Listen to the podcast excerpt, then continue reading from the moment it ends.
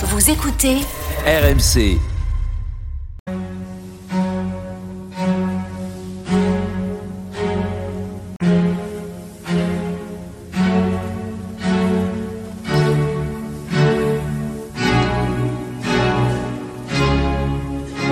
Église d'aujourd'hui, une émission de Régis Burnet.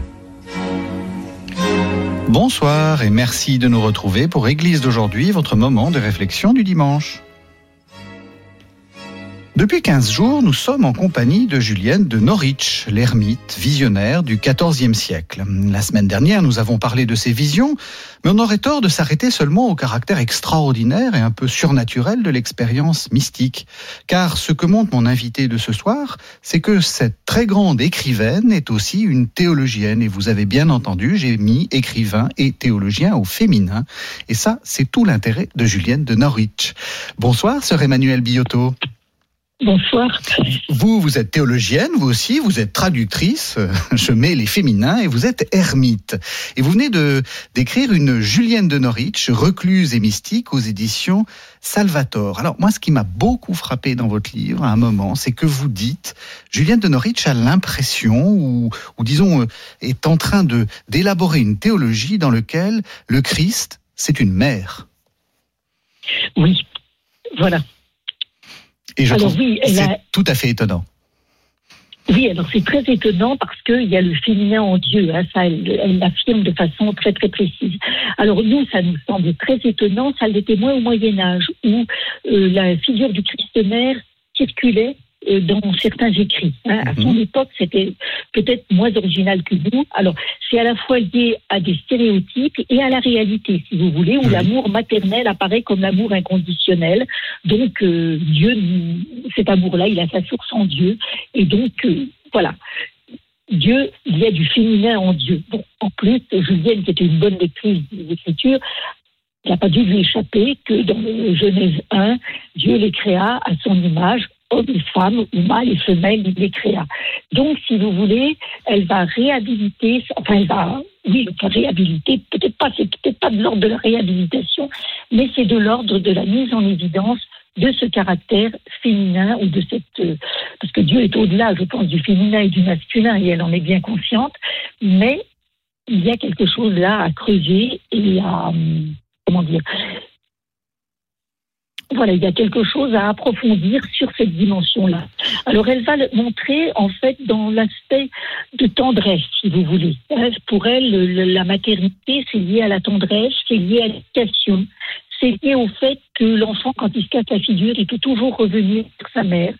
C'est lié à cette sagesse maternelle qui laisse à l'enfant prendre des risques, donc euh, il ne le surcouvre pas. ne- C'est pas de l'ordre de l'amour fusionnel, hein, l'amour maternel chez Mhm. Julienne de Norwich. Mhm. C'est un amour éclairé, c'est un amour, je dirais, qui, qui suit celui qui suit la croissance, qui suit le attentivement, avec bienveillance. Voilà, c'est c'est un petit peu ça la maternité pour elle. Bon, c'est aussi plus théologiquement parlant, la- le Christ mère, c'est celui qui donne sa vie. Alors pour rappeler qu'à l'époque, beaucoup de femmes mouraient en couche, hein, Oui. voilà. Donc, euh, effectivement, c'est une figure qui est très forte. Bon, euh, au Moyen Âge aussi, vous aviez la figure du pélican qui était très présente. Le Christ pélican, pied pélicadé, c'est une- un chant qu'on chantait beaucoup à cette époque-là. Si vous voulez, le pélican euh, laisse ses petits le dévorer pour... euh, et le pélican se laisse dévorer par ses petits. Donc, si vous voulez, vous avez quelque chose de à la fois euh, tiré de l'expérience courante et en même temps quelque chose d'extrêmement théologique. C'est aussi le Christ qui se donne en nourriture, si vous voulez. C'est la mère qui nourrit. Vous voyez Et donc vous avez tout ce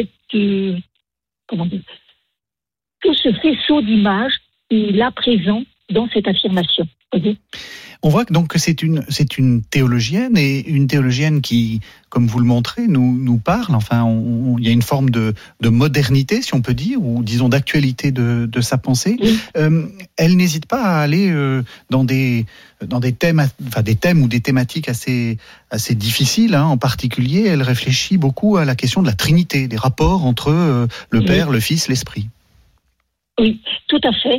Et alors, si vous voulez, alors donc il y a cet aspect de théologie trinitaire, donc dont elle a fait conscience aussi d'être dépassée. Je crois que sa modernité aujourd'hui, c'est qu'on n'est pas dans une dogmatique, dans un dogmatisme fermé. C'est-à-dire, mmh, c'est quelqu'un qui tâtonne, c'est quelqu'un qui cherche, c'est quelqu'un qui va se servir de tous les, comment dire, de tous les modes d'expression de son époque, de plusieurs courants théologiques. Enfin, consciemment ou inconsciemment, j'en sais rien, mais on sent que c'est quelqu'un qui est tout le temps en quête. Et je pense qu'elle nous touche beaucoup aussi parce que c'est une expérience qui n'est pas clôturée, si vous voulez. C'est pas un discours qui se suffit à lui-même et c'est ça. Il n'y a pas de place pour euh, pour la recherche, pour le doute. On a des définitions de Dieu, mais c'est ça, c'est pas Dieu, si vous voulez.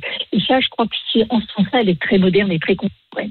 Alors, par rapport à son époque, bon, il y a la question de la maternité de Dieu, mais il y a une question sur laquelle elle est beaucoup plus originale, c'est son approche de la rédemption, si vous voulez, où elle se démarque, si vous voulez, de l'honneur bafoué de Dieu. Pour elle, on n'est pas dans cet ordre-là. Il n'y a pas de colère de Dieu, alors que c'était une thématique qui était tout de même présente à l'époque médiévale.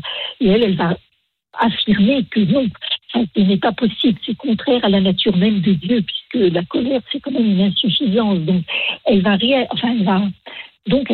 redonner, si vous voulez, un autre visage de Dieu. Voilà.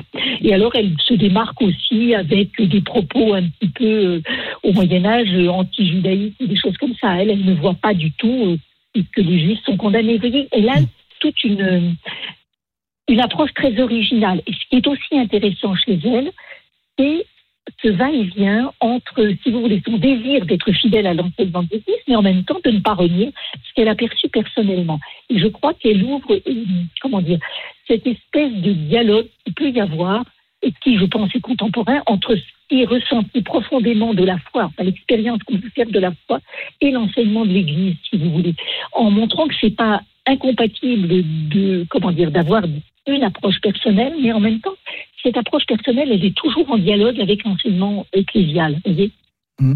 Je sais pas si je suis là. Non, vous êtes tout à fait, vous êtes tout à fait clair et et euh, ce que vous montrez également, c'est que je l'ai dit, c'est une c'est une écrivaine, c'est-à-dire que euh, toute cette expérience mystique, elle prend sens, elle prend euh, peut-être elle naît aussi du, du fait qu'elle est qu'elle est écrite, qu'elle est transmise, qu'elle qu'il y a une voix de, de quelqu'un derrière. C'est pas simplement, c'est un auteur vraiment. Oui, alors c'est ça qui est aussi très intéressant pour elle. Si vous voulez, le fait d'écrire et de partager son expérience, ça s'impose. Si vous voulez, d'une certaine façon, l'expérience ne serait pas, entre guillemets, accomplie ou en voie d'accomplissement si c'était pas transmis. Elle a tout à fait conscience que c'est pas que pour elle. Alors c'est intéressant aussi de le voir dans son évolution. Au début, elle demande une expérience personnelle pour elle, sans viser du tout de faire du prosélytisme ou d'écrire quelque chose. Mais cette, cette, euh, cette expérience personnelle, c'est comme s'il y avait un processus d'élargissement. Au début, elle est centrée sur le Christ, et puis ça va s'élargir à la Trinité. Au début, elle est centrée sur une expérience d'elle à Dieu, et puis petit à petit, elle va y inclure ses semblables. Vous voyez? Tout à fait. Je trouve que c'est extrêmement intéressant comme processus.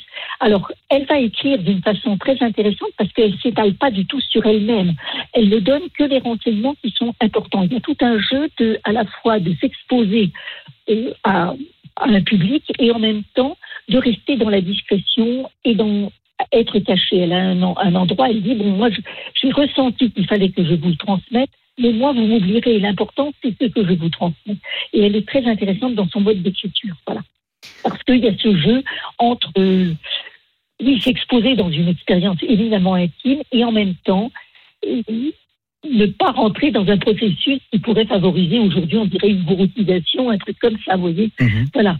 Elle ne cherche pas à se mettre au centre. Voilà. Ce qu'elle cherche, c'est à conduire ses, ses lecteurs vers ce Dieu qu'elle a découvert euh, dans cette dimension d'amour. Euh, voilà. Alors peut-être une dernière question, sur Emmanuel Biotto. Le Julienne de Norwich, c'est évidemment euh, cette mystique que vous décrivez euh, parfaitement bien dans votre livre.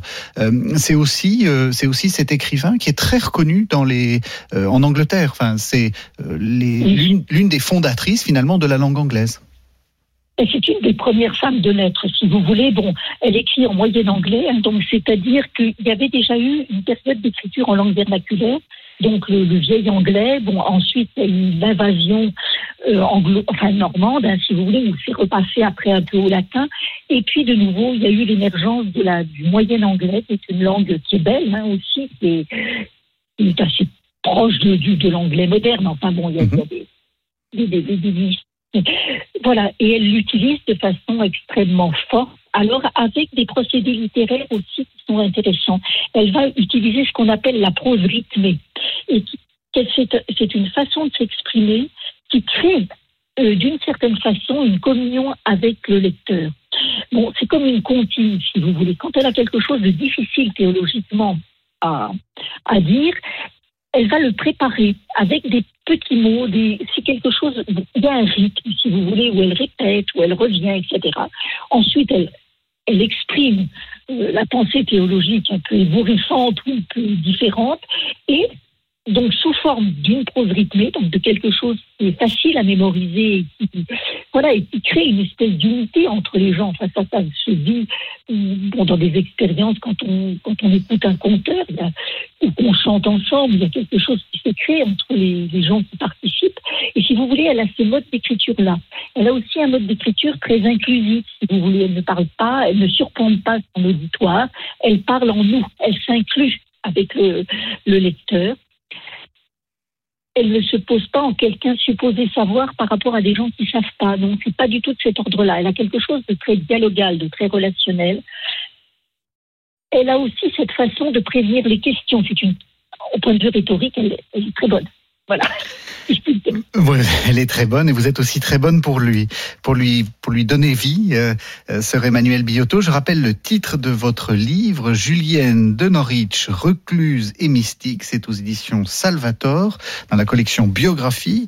Et donc, euh, c'est une lecture en deux temps. On commence par lire le livre de sœur Emmanuel Biotto et ensuite on se précipite sur les écrits de Julienne de Norwich.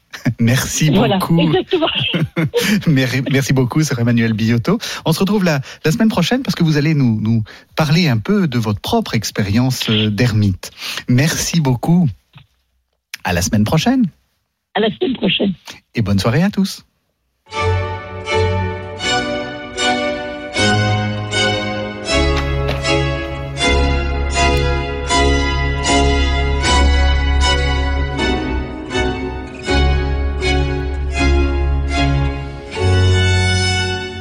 C'était Église d'aujourd'hui, une émission de Régis Burnet que vous pouvez retrouver en podcast sur le site internet rmc.fr.